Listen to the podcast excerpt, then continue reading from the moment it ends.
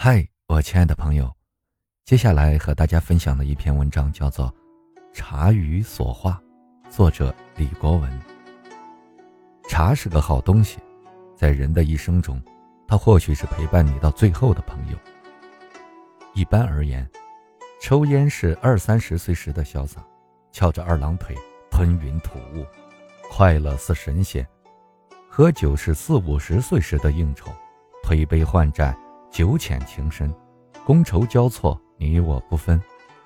到了六七十岁，医生会谆谆劝你戒烟，家人会苦苦求你禁酒。到了与烟告别、与酒分手之际，百无聊赖、口干舌燥之时，恐怕只有茶能陪你度过夕阳西下的余生。我在剧团待过，团里的那些老艺人，都是老北京人。也都是花茶爱好者，一上班，艺人们先到开水房排队沏茶，然后你就听吧，他们喝起茶来发出吃面条一般的吸溜之声，此起彼伏，压倒了其他的声音。由于他们的茶叶消耗量大，花费不少，所以他们都喝的是那种不是很贵的花茶。如果说开门七件事，柴米油盐酱醋茶。茶在末位，对老艺人来说，这最后一位的茶却排在了第一位。旧时，演员在台上有大段的唱念，常常口干舌燥，于是趁着有大段过门或没有唱词念白的空档，有减场的递茶壶和茶碗，演员把袍袖一扬，稍作遮挡，嘬两口热茶润润喉，接着再唱，这叫吟唱。我在的那个剧团，说唱曲艺的，通常都写有一个大搪瓷茶缸，茶缸上挂着的茶锈至少有好几微米厚，足以说明其茶龄之悠久。他们从做徒弟时就捧着这个茶缸，捧到当师傅，捧到退休养老，捧到赋闲晒太阳，看样子一直要捧到生命的最后一刻才会撒手。人的一生说起来就是一个加和减的过程，先是加，加到一定年龄后就开始减，减到一无所有为止。每个人都会经历这样一个渐渐淡出的过程。烟会离你而去，酒会离你而去，甚至亲人、朋友、同事都会离你而去，只有这一盏茶，不会将你抛弃。茶好，好在它不嚣张声势，不惹人讨厌，有平平和和、清清淡淡的风格，有温厚宜人、随遇而安、怡情悦性而又矜持自爱的品德。在外国人的眼里，茶和中国是同义词。你懂茶，也就懂了中国。西洋人好喝咖啡，中国人爱喝茶。咖啡是在热带和亚热带阳光充足的肥沃土地里生长出来的。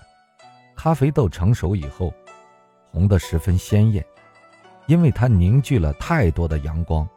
而茶叶通常都种植在云雾弥漫、空气湿润的山间，茶叶的每个叶片云蒸霞蔚，雨露滋润，汇聚着大自然的精灵之气。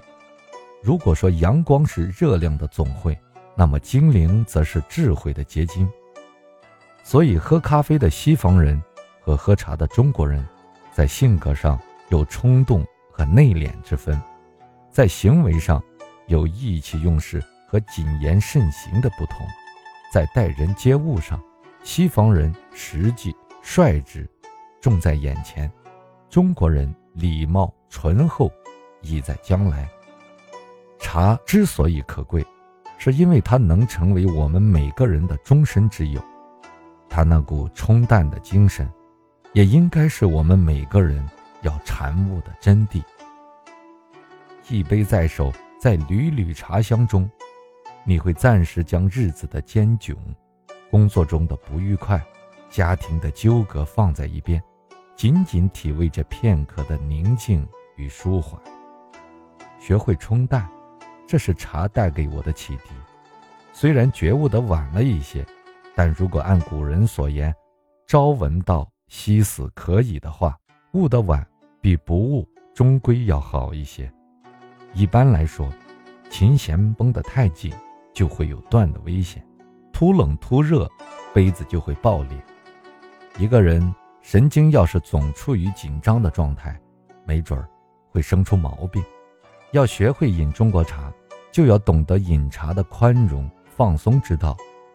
君不见茶馆里何其熙熙攘攘，又何其气氛融洽，高谈阔论与充耳不闻并存，狼吞虎咽与徐徐品味同在。伟大的空洞，渺小的充实，各有各的活法，各有各的满足。也只有这样的氛围，心才能静得下来，气方能平得下去。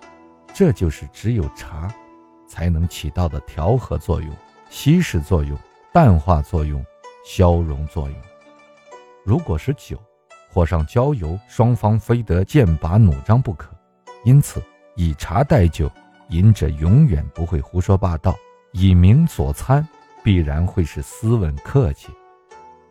这世界上只有喝茶的人最潇洒、最从容，不斗气，不好胜，拥有一份与他人无干、只有自己领受的快乐，足矣。茶。来自中国的饮品，清新明目，提神醒脑，常饮有益。尤其茶的那种冲淡轻饮、平和凝重、味醇色雅、沁人心脾的品格，多多少少含有一点做人的道理。多一点恬静，少一点狂躁；多一点宽裕，少一点紧张；多一点平和，少一点乖戾。多一点擅自斟设，少一点干扰他人，也许这就是多余的茶话了。